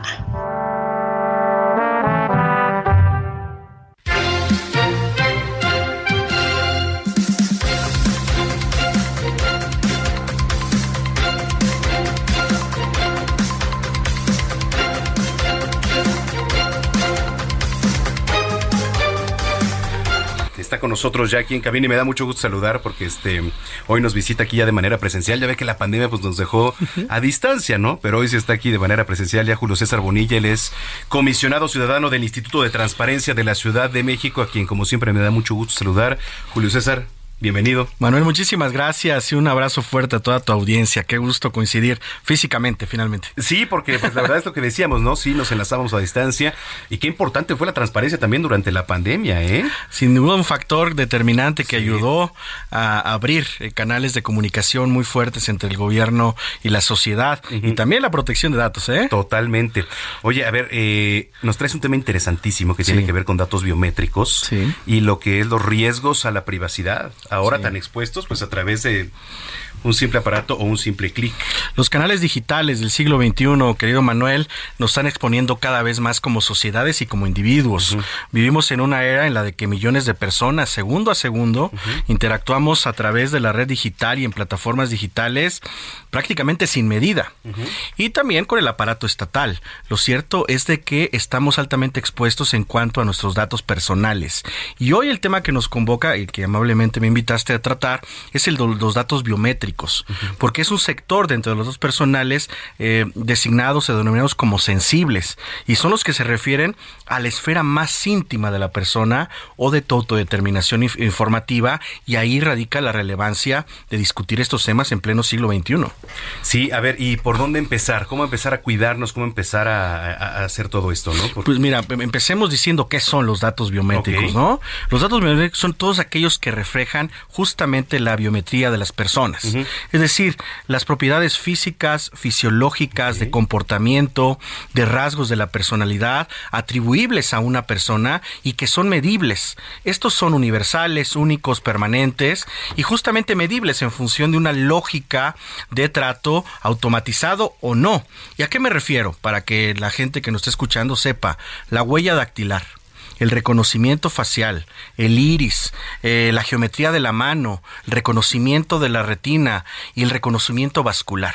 Naturalmente, muchos de estos rasgos característicos de la persona, que son datos personales, eh, se necesitan para interactuar con el propio aparato estatal en diversas latitudes, salud, educación, cultura, en fin, pero en la red digital, querido Manuel, se ha convertido en un auténtico reto. ¿Cuál es la finalidad de que grandes empresas transnacionales administren y utilicen todos estos elementos que dan cuenta de nuestro comportamiento, de nuestros atributos de la personalidad y además del comportamiento no necesariamente eh, personal, sino hasta psicológico, ¿eh? Perdón, está muy interesante porque ahora además en, en los edificios ya modernos y no tan modernos, desde ahí comenzamos ya por poner una huella dactilar para subir al departamento. En el propio celular, pues lo desbloqueas ya con el iris, ¿no? con el rostro facial. ¿Y qué pasa? ¿Qué tan expuestos estamos con todo esto? Pues mira, eh, lo hemos platicado más de una vez, querido Manuel. Nuestra interacción con la red social o con el mundo digital pareciera ser gratis. Nada más falso que eso. La minería de datos, que se ha convertido en el famoso Big Data o los macrodatos, son, eh, digamos, el petróleo del siglo XXI. Y se ha demostrado que en tiempos electorales en las naciones más desarrolladas, llegan a alcanzar un valor superior al petróleo, porque nuestros datos personales finalmente pueden configurar estrategias tanto ideológicas como económicas y políticas con fines específicos. ¿Recuerdas el caso de Cambridge Analytica? De cómo incidió directamente en el comportamiento de millones de norteamericanos que se decantaron finalmente para votar por Donald Trump en un ejercicio de castigo mediático contra Hillary Clinton. Pero todo esto está demostrado que fue administrado vía las redes sociales y esta gran empresa que no solamente, digamos, realizó vía la recopilación de datos personales una, eh, eh, una administración de tu comportamiento personal, sino hasta psicológico, político, ideológico, eh, incidiendo directamente en una votación tan importante como fue la de Estados Unidos de Norteamérica. Otros casos como el caso del Brexit en el Reino Unido o el voto al no en Colombia, tú pensarías cómo los colombianos votaron por el no a una paz tan necesaria por largo tiempo, ¿no? Pero de eso se trata. ¿Cuál es el fin que tienen las empresas al momento de administrar nuestros datos personales, particularmente estos? ¿Y dónde se quedan? Exactamente. ¿Dónde se quedan? Hoy tú y yo lo acabas de decir, este aparato que es el teléfono celular, ya nada, nada más erróneo que eso, porque es una máquina que te conecta con el mundo, te pide reconocimiento de huella, que para ser más identificable te pide el reconocimiento de tu rostro, tu voz, etcétera al final de cuentas lo están administrando empresas transnacionales que no tienes claro cuál es el fin y su administración final. Entonces estamos altamente expuestos porque hoy con la inteligencia artificial, los algoritmos y, el metadato o el metauniverso estamos muy expuestos. Vamos a ir a una pausa, eh, vamos a regresar con Julio César Bonilla, estamos platicando con Julio César Bonilla, él es comisionado ciudadano del Instituto de Transparencia de la Ciudad de México que nos está platicando un tema interesantísimo que tiene que ver con datos biométricos los riesgos y sobre todo ahora, pues cómo estamos expuestos ante, ante todo esto. Porque también hay gente cazando, ¿eh? Por ahí, hay gente cazando sus datos y hay gente, hay gente mala también ahí en el Internet. Vamos a la pausa, está usted en zona de noticias. Volvemos.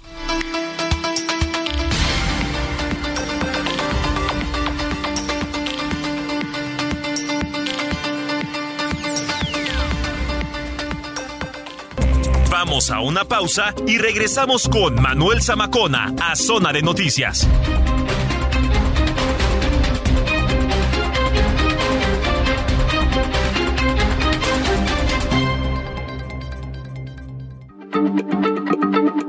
Heraldo Radio, la H se lee, se comparte, se ve y ahora también se escucha.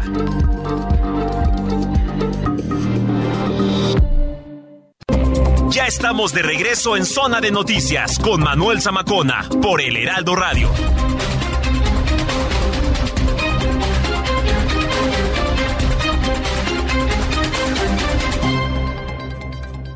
Ford Andrade La Viga te ofrece dos modelos únicos en nuestro país, una Ford Expedition Limited 2022 y una Ford Expedition Max 2022, ambas con nivel de blindaje 5. Visita hoy mismo nuestra agencia en Calzada de la Viga 1880, Mexilcancingo, Iztapalapa. Código postal 09099, Ciudad de México. O llama al 552128 4071.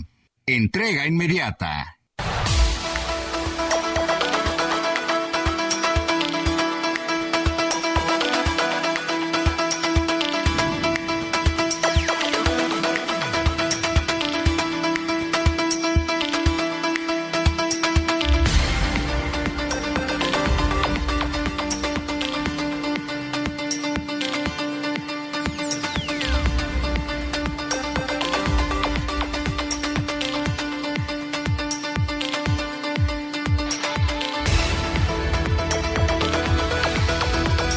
En la línea telefónica, ya tenía rato que no saludaba al buen Edson Alamilla, promotor cultural. ¿Cómo estás, Edson?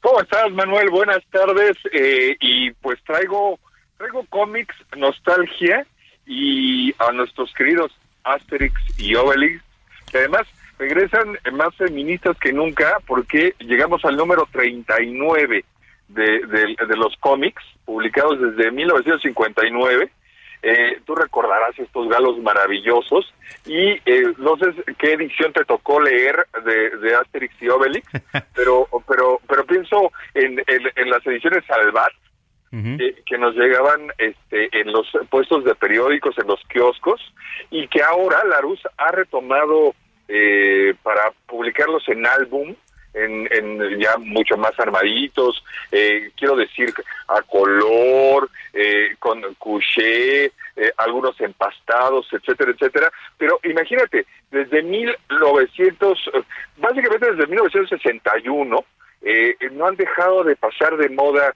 Asterix y Obelix. Ya no digamos películas, eh, se me olvidaba hace poco el, uno de los protagonistas que es Gerard Depardieu, ¿no? Uno de los este, grandes actores eh, franceses que ha estado involucrado en las producciones cinematográficas de Asterix y Obelix y eh, también en unas dos semanas saldrá un videojuego. Entonces, quiero decir que y además tampoco han estado lejanos de la corrección política que actualmente este, eh, se vive en el mundo y en las redes sociales y en la comunicación, en fin, pero siguen estando presentes estos galos. Eh, decir la historia, decir es hablar de hablar de superhéroes, ¿no? De, de, estos galos inteligentes, valerosos, valientes y además eh, en el último número que te, les comento, el 39, eh, es mucho más corrección política, más hablando del, feminismo y más eh, defendiendo a su a su aldea, eh, la aldea de actriz. En fin, es un es una gozadera, es una nostalgia. Yo pensaría eh, de algún momento de ¿te acuerdas de Archie? ¿No? ¿Cómo no? ¿Te acuerdas? es decir, de esta cultura pop que este nunca nos abandona y que siguen siendo como referencia de la cultura eh, de masas del siglo del siglo XX y pues este nos acompañan en sus aventuras inigualables ya sea en cine o en cómic.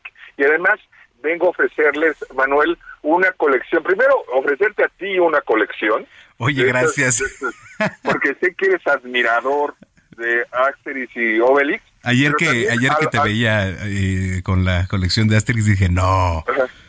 Sí sí sí pero muy muy padre no, este, eh, qué bueno que, se regrese estos cómics que además son muy nobles, plantean no solamente eh, eh, temas civilizatorios, quiero decir, creo que toda la historia se basa, no sé si estés de acuerdo, en cómo debemos de tratarnos todos, es decir, cómo debemos de convivir todos, ¿no? Y eh, a pesar de que están sitiados por los romanos y a pesar de todo, tratan de convivir en armonía estos galos y creo que es realmente lo interesante de, del cómic, además de cierta de cierta nostalgia, ¿no? Claro, claro, por supuesto. Oye, qué, qué padre, qué interesante que nos estés ofreciendo todo esto en materia cultural, porque se fue la cultura además, este diminuto héroe galo con esta con esta colección, este, ¿qué dije? Colección, colección. Y nada más les dejo que eh, nosotros la leíamos en una edición española, ahora Larus rescata con una versión mexicanizada, lo cual ya un poco los chistes, las anécdotas, etcétera, pues tienen mucho más que ver con nosotros al tropicalizar el español. Y ya te dejo, eh, eh, Manuel, te agradezco sí, no, al contrario. Oye, Edson, rapidísimo, nos dice Araceli Vázquez que dónde puede comprar la colección de Asterix. Eh, están en todos lados, ya sabes, desde, desde, mm, quiero decir, desde las librerías, las cadenas de librerías de, de, de este, de este, este pacifista de la India, hasta este las eh, las tiendas de los de los búhos, ¿no? Ah, También están en todos lados y algunos ejemplares y el que llegará el 39 va a llegar a los supers. Entonces, este a todos los supers eh, yo creo que llegará en un par de en un par de semanas el número 39 y las colecciones eh, las pueden comprar tanto en pasta blanda digamos como en pasta dura Muy bien. Edson Alamilla, muchísimas gracias y si lo permites, pues como siempre estamos en comunicación. Estamos como siempre en comunicación. Muchas gracias por la oportunidad, Manuel, y nos saludamos en la próxima. Por favor, cuídense mucho. Gracias. Edson Alamilla es promotor cultural. Salud con el doctor Manuel Lavariega.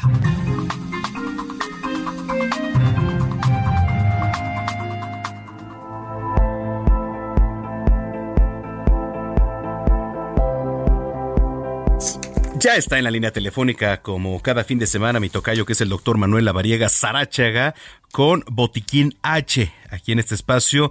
Tocayo, doctor, qué gusto saludarte. Mi querido amigo, el gusto es mío. Excelente tarde a ti, a todos en cabina y un fuerte abrazo también a todo el auditorio. Muchas gracias. Oye, eh, a ver, es un tema muy interesante. ¿Qué hacer, para los que nos vienen escuchando, escuche, qué hacer cuando alguien queda inconsciente? A ver, ¿cómo empezamos a platicar del tema? Este es un gran punto, Tocayo, porque es una condición que se presenta con mucha frecuencia. Cuando alguien pierde el conocimiento, cuando alguien se desmaya y de repente se desvanece o incluso sentado puede perder la conciencia y eso es algo que se puede llegar a considerar una urgencia médica. Por eso es importantísimo identificar qué lo puede generar, qué lo puede causar y sobre todo qué debemos hacer. A ver, ¿qué, qué lo puede causar? Bueno, aquí debemos de tener en cuenta, Tocayo, la condición en la que estamos, ya que hay, que, hay muchas circunstancias o condiciones que pueden llegar a generar pérdida de la conciencia. Dentro de ellos, fármacos o incluso el alcohol, que puede llegar a generar pues esta alteración del nivel de conciencia. Hay algunas otras condiciones como enfermedades, sobre todo cuando baja en demasía la glucosa en sangre, por ejemplo en los pacientes diabéticos, o cuando sube en demasía la glucosa en sangre, que también puede llegar a presentarse en pacientes diabéticos. Incluso una condición de pérdida de la conciencia puede llegar a generar el riesgo o puede llegar a traducirse en un infarto. Por eso es importantísimo que tengamos en cuenta que la pérdida de la conciencia puede ser originada por diferentes causas. Correcto. A ver, bueno, eh, perdemos la conciencia, incluso como tú decías, estando de pie, bueno, incluso es más peligroso. ¿Por qué? Porque nos podemos golpear, etcétera, eh, más fuerte, pero estando sentado, ¿qué hacer en ese momento? Sobre todo, bueno, no a, a quien se desmaya, sino a las personas que estamos al lado. Independientemente de cuál sea el factor que genera la pérdida de la conciencia, que esto ya se dedicará el equipo médico en el hospital o el equipo prehospitalario que llegue con la ambulancia, independientemente de la causa de la pérdida de la conciencia, lo que debemos de hacer primero es proteger que el paciente esté respirando de manera correcta y que tenga pulso, porque ahí es donde inicia nuestro pues valor agregado en la atención de este paciente y es donde podemos determinar incluso salvarle la vida. Entonces, esto es un punto muy importante. Una vez que encontramos o presenciamos que alguien pierde la conciencia, primero debemos de asegurar que tenga latido su corazón y esto lo podemos hacer muy fácil, tocando en el cuello, sentir el pulso o tocando en el brazo para sentir el pulso más o menos a la altura donde nos colocamos el reloj o donde están las pulseras, ahí podemos sentir que el paciente pueda llegar a tener pulso. Si tiene pulso, pues también va a estar respirando de manera consecuente. Correcto, ok. Un siguiente paso. El siguiente paso, entonces, una vez que consideramos y ya confirmamos que tiene pulso y está respirando, es llamar o activar el servicio médico de emergencias, llamar a la ambulancia o al médico tratante. Esto ya, eh, ellos ya serán quienes se encargarán de asegurar por qué perdió la conciencia y qué es lo que está sucediendo, pero vamos, en términos generales lo que debemos asegurar es que el paciente tenga pulso, respire y no estemos eh, generando, recuerdo que cuando perdemos la conciencia la lengua se va hacia atrás y puede obstruir la vía aérea para poder dificultar el paso del aire. Yo recuerdo que eh, tengo una escena muy marcada. Estaba yo en, la primaria y uno de mis compañeros se desvaneció, cae al suelo y comienza a convulsionarse. Eh, en esos casos eh, vi que rápidamente le pusieron una pluma atravesada ahí en, en la boca, ¿no? Este, pero hay muchos factores. Sí, antes se estilaba hacer ese tipo de actividades. Hoy sí presenciamos la pérdida de la conciencia por una persona que presente convulsiones solo debemos proteger que su cabeza no se pegue contra el piso o contra algún objeto, dejar que tenga la crisis epiléptica o la crisis convulsiva, solo vigilar que pues no tenga golpes en su cabeza y activar el servicio médico de emergencias para que puedan llegar los expertos y puedan dar el tratamiento correspondiente. Pero vamos a decirlo así, Tocayo, en un punto clave y específico, en un mensaje específico para todos nuestros radioescuchas, es una vez que presenciamos que una persona pierde la conciencia, debemos asegurar que pueda respirar de manera correcta y que tiene latido su corazón. Oye, y el número de emergencia que ya nos habías proporcionado la vez pasada, que bueno, pues ahora es el generalizado, que es el 911, ¿cierto? Es correcto, el 911 es la línea de ayuda, es la línea de emergencias y esta es la línea en donde debemos o el número el que debemos de marcar para poder asegurar que podamos recibir atención expedita. Muy bien. Oye, las redes sociales para la gente que se queda con duda, que te quiere preguntar algo acerca de lo que nos acabas de platicar u otras cosas, ¿en dónde lo puede hacer? Claro que sí, Tocayo. Muchas gracias. Me pueden localizar, me pueden contactar en todas las redes sociales. Estoy como DR, como doctor abreviado, DR La Variega Taráchaga. Con todo gusto respondemos a todos sus cuestionamientos y todas sus dudas de la parte médica y también de este tema y de todos los que hemos platicado. Muy bien, pues un abrazo, nos escuchamos el día de mañana. Claro que sí, un fuerte abrazo y excelente tarde a todo el auditorio. Es el doctor Manuel Avariega aquí en Zona de Noticias 2. Ya le empezó a jugar como desde los seis años. El fútbol pues, le gustaba, era su virtud, su pasión.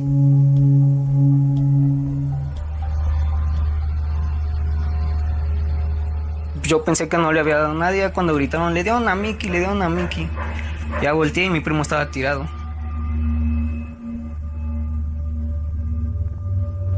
Me lo sacaron en una camilla envuelta en sábanas, con los ojos abiertos.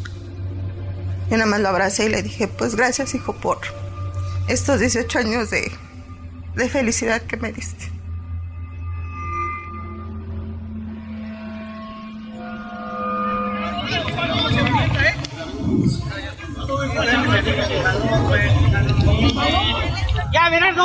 Ya, ya, Berardo, no la juegues, cabrón. Eso, mico.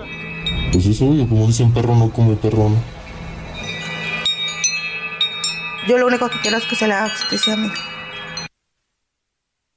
A ver, lo que estábamos escuchando era parte de las voces, o digamos, podría ser una especie de tráiler, ¿no? Aquí en radio, de El último gol. El último gol es un documental que nos va a presentar Miguel Crespo, periodista y documentalista, quien saludo con mucho gusto hoy aquí en cabina. Bienvenido a Zona de Noticias y a esta tu cabina, Miguel. Hola Manuel, muchas gracias por el espacio y por la invitación a hablar de, como dices, el documental, el corto documental Último Gol. ¿Qué estábamos escuchando? A ver, cuéntanos. Eh, lo que estaban escuchando es el tráiler de este corto documental que empezamos a grabar a inicios de 2018. Se estrenó en el 2020 en el Festival de Cine de Barrio.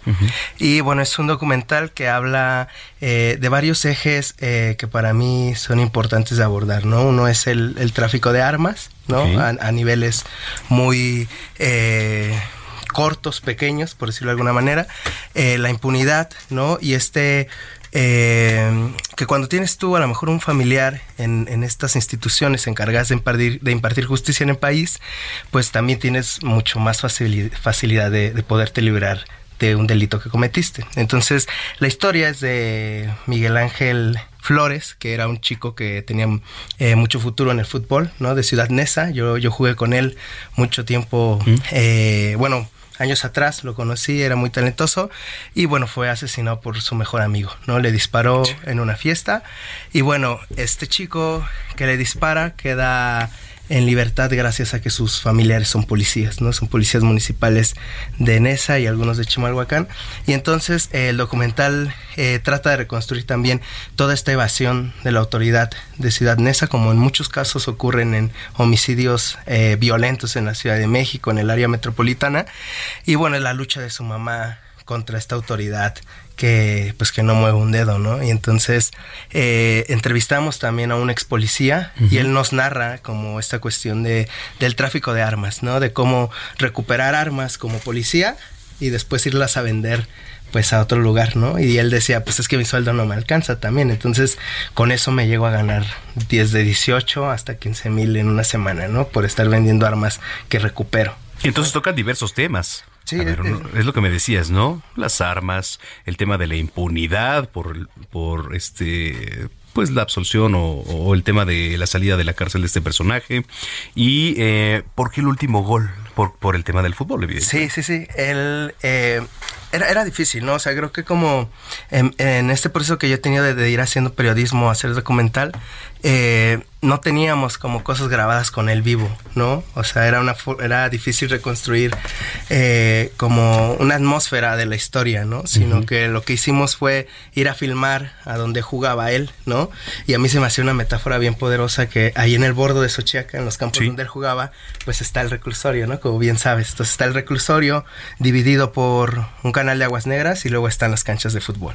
Entonces para mí era como la impunidad y el caso de Mickey, ¿no? Como que eh, usamos drones, ¿no? Para grabar como las canchas de, de fútbol. ¿No les dijeron nada estando el reclusorio cerca? Sí, sí tuvimos como ahí, o sea, era escondidas, ¿no? Pues no podíamos pedir permiso, nos iban a negar todo el tiempo eso. Entonces lo hacíamos como de vámonos rápido con Guillermo Vázquez, que es un cinefotógrafo igual, este, que es periodista y hace, hace cinefotografía. Y, y con él estuvimos como tratando de reconstruir eh, la historia de Mickey a través de las canchas donde él jugaba, ¿no? Que son llanos, que son tierras, que eran partidos de fútbol donde, donde él jugaba. Y creo que la historia de Mickey representa mucho como todos estos homicidios que ocurren en la periferia, ¿no? Que ya no tienen que ver tanto con el narcotráfico, ¿no? Sino que tienen que ver con riñas callejeras, con el acceso a armas de fácil manera y que terminan en homicidios como este, ¿no? Y que al final pues son encarpetados y todo lo que conocemos en muchos otros casos. Entonces, eh, a mí como director me interesaba eso, ¿no? Como que más allá de denunciar un- eh, el caso, eh, que quien lo ve, quien ve la película, si escucharon el diseño sonoro, lo intentamos trabajar mucho, ¿no? Como que se creara una atmósfera como de una película de terror, ¿no? En muchos momentos. Entonces, eh, la intención es esa, que cuando alguien la vea, más allá de que sí denunciamos el caso, pueda moverle como cosas y decirle qué yo estoy haciendo entre toda esta telaraña de, de impunidad, como te digo, ¿no? A Sí. veces te para el tránsito y si tienes alguna palanca o tienes algún conocido en la policía, pues le hablas luego, luego, ¿no? Oye, tengo este problema, ¿cómo lo solucionamos, no? Entonces, esos niveles de impunidad que son muy pequeños, a veces ya llegan... eh, Sí, a niveles... A niveles como este, ¿no? A que quede eh, impune un homicidio. Oye, eh, escuchábamos testimonios también de la familia bastante, digo, y por lo que apenas alcancé a escuchar, bastante fuertes. Sí, fue, fue difícil, el proceso fue largo, ¿no? O sea, porque yo, nosotros nos enteramos de lo- del asesinato de Mickey, yo lo conocía, Ujú. a él y a su familia y a sus amigos con los que jugaba, y me fui acercando con ellos y pues no, no era como, o sea, grabamos entrevistas, pero su mamá estaba muy mal, ¿no? Ivonne es una mujer que yo admiro un montón como mamá, ¿no? O sea, son como estas mamás encabronadas que son las que logran, luego, luego logran justicia, ¿no? En muchos casos como en México, como las que buscan cuerpos, son las mamás, ¿no? Entonces ella es una mamá que no va a quedarse con las manos cruzadas y es, con, es la que está buscando, ¿no? Pero al principio, cuando empezamos a hacer entrevistas, pues estaba muy próximo el caso, entonces sí era muy revictimizante, ¿no? Lloraba mucho y entonces paramos, paré la grabación varias veces y dije, no, necesitamos irnos y repensar otra vez la construcción de la película.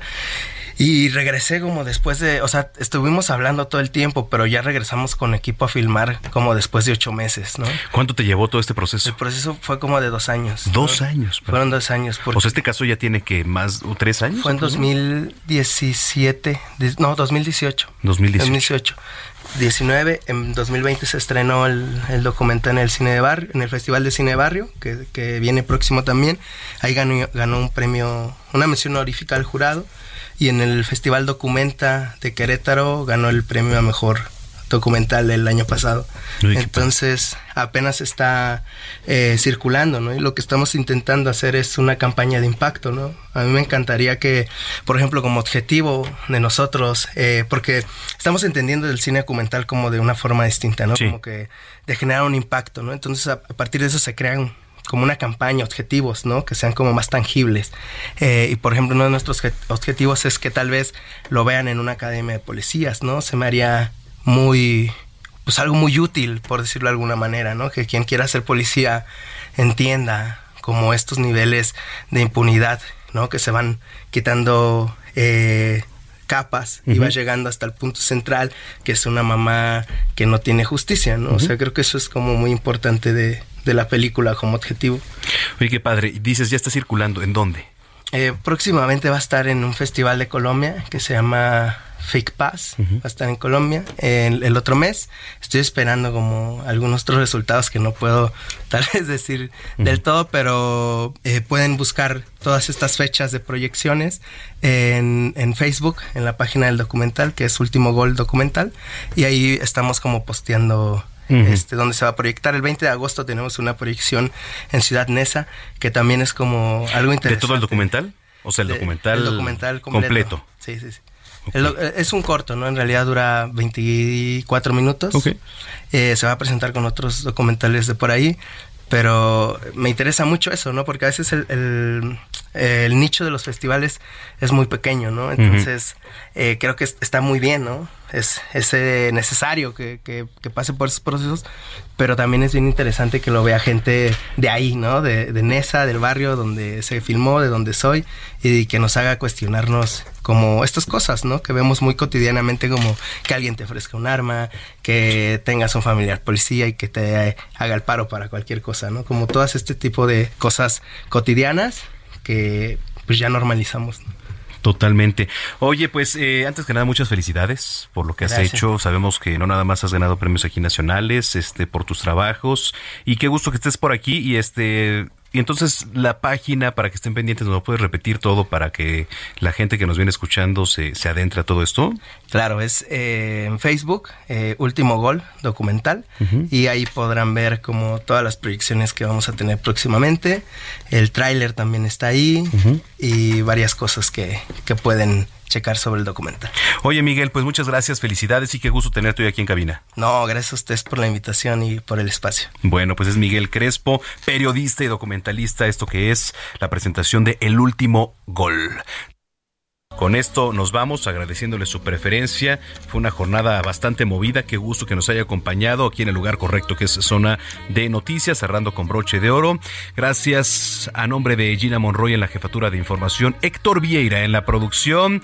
Anda por aquí el Diego Iván González también eh, en la asistencia. Ya andamos por aquí, más en la producción también. Mi querido Alex en los controles, Arthur en la ingeniería de audio y de mucho más. No nada más de audio, ¿verdad, Artur? Tú le haces a todo. Eres un gran ingeniero. Muy bien, llegas a muchos lares. Yo soy Manuel Zamacona, arroba Zamacona al aire. Le repito, arroba Zamacona al aire. Los dejamos con esto que es The King's Affirmation. Mañana los espero, 7 de la mañana, a través de Heraldo Radio, 95, 98.5 de FM en el Valle de México y a través de las diferentes frecuencias locales. ¿Qué pasó? Ahí está, 98.5 de FM. Que tenga una excelente tarde. Pásela bien. Y hasta entonces.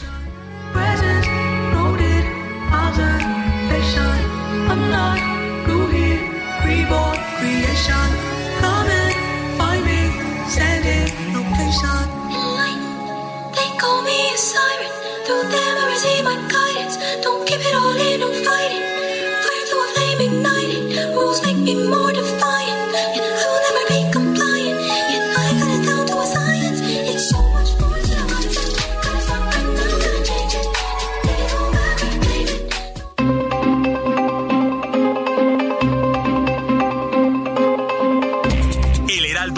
presentó Zona de Noticias con Manuel Zamacona.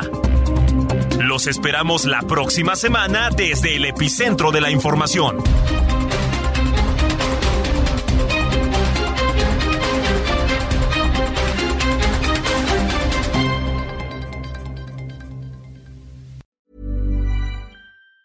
Tired of ads barging into your favorite news podcasts?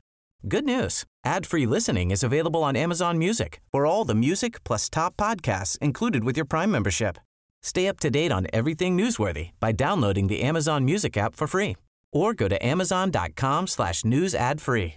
That's amazon.com slash news ad free to catch up on the latest episodes without the ads.